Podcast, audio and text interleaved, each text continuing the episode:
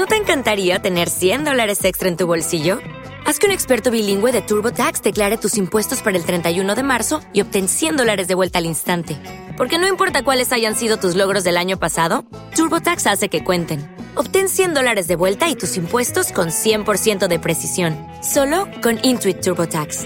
Debes declarar para el 31 de marzo. Crédito solo aplicable al costo de la presentación federal con TurboTax Full Service. Oferta sujeta a cambios o cancelación en cualquier momento.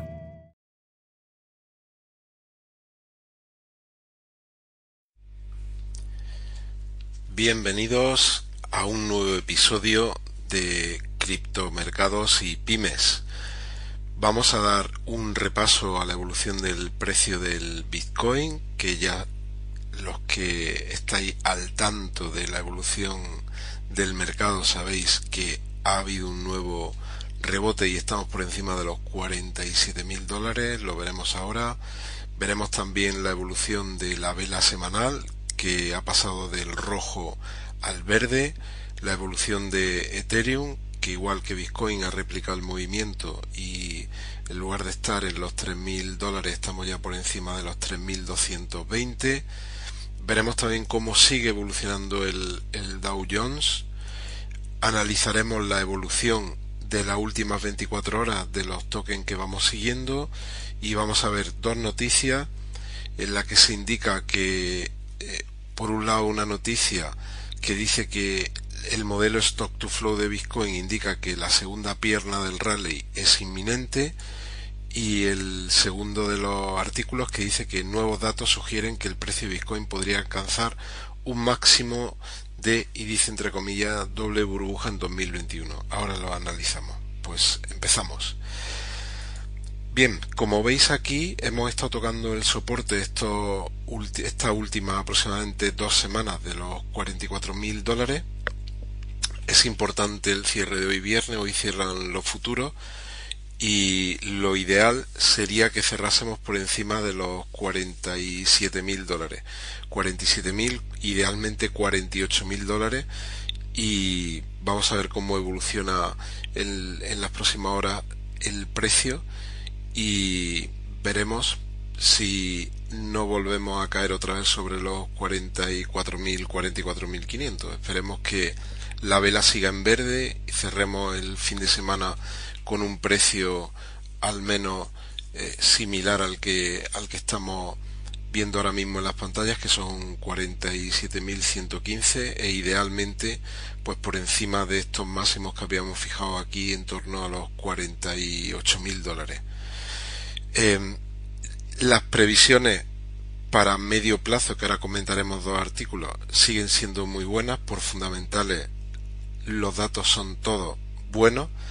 Hay mucho ruido en el sentido de que ayer uno de los gobernadores, por ejemplo, del, del Banco de, de, la Reserva Federal, ya no recuerdo de qué estado, en, ahí en Estados Unidos, pues en, en una rueda de prensa, pues volvió otra vez a decir que el, el Bitcoin pues que se utilizaba solo para actividades de delincuencia, algo que, que puede que se pudiese argumentar pues hace unos años cuando el Bitcoin estaba en el momento de en, el momento inicial, vamos a decir momento cero, momento cero y medio, pero que indudablemente no se puede argumentar ya en, en estos últimos años porque porque no es así, porque no es así. Entonces, Em, todavía Bitcoin sigue recibiendo ataques, pero lo cierto es que cada vez son más instituciones las que están entrando en Bitcoin, las que están comprando Bitcoin para sus balances. Ya sabemos, eh, es un volver a recordarlo, pero que desde agosto de este año eh, hay fondos alemanes que están eh, comprando Bitcoin, hasta podrían hacerlo hasta un límite del, del 20% de su exposición. Ya sabemos que hay muchas compañías, algunas de ellas cotizadas, que están comprando Bitcoin en sus balances y que lo están declarando, aquellas que no lo estén pues, no tienen por qué hacerlo, ¿vale? Más allá de que en su memoria anual si están auditadas pues indique que, han comprado Bitcoin, pero ya no, no tienen la, el impacto público que tienen aquellas que están cotizadas y que tienen que comunicarlo en el caso de Estados Unidos a, a la SEC y y, este proceso es imparable porque los bancos, por ejemplo, están tomando participaciones en, en casa de intercambio, en, exchanges. Eh, de, por ejemplo, la noticia que estábamos dando el otro día en Coinbase o que muchísimos bancos de inversión están ofreciendo a sus clientes la posibilidad de tener exposición a las criptomonedas. Lo están haciendo, lo está haciendo por ejemplo BBVA aquí en España, está ofreciendo para sus clientes de banca privada la posibilidad de, de tener exposición al Bitcoin. En fin, esto, esto es un proceso. Ayer veíamos la noticia de que la adopción de criptomonedas en el mundo se ha incrementado en el último año un 881%. Es un proceso realmente imparable, imparable. Así que a corto plazo, bueno, pues podremos tener semanas en las que vemos el, vemos aquí cómo el precio sufre correcciones o sufre lateralizaciones, pues es que es normal, lo que no puede hacer Bitcoin es subir de forma vertical y tener un crecimiento del, del 70% en cuatro días, porque luego las correcciones son, van a ser mucho más fuertes.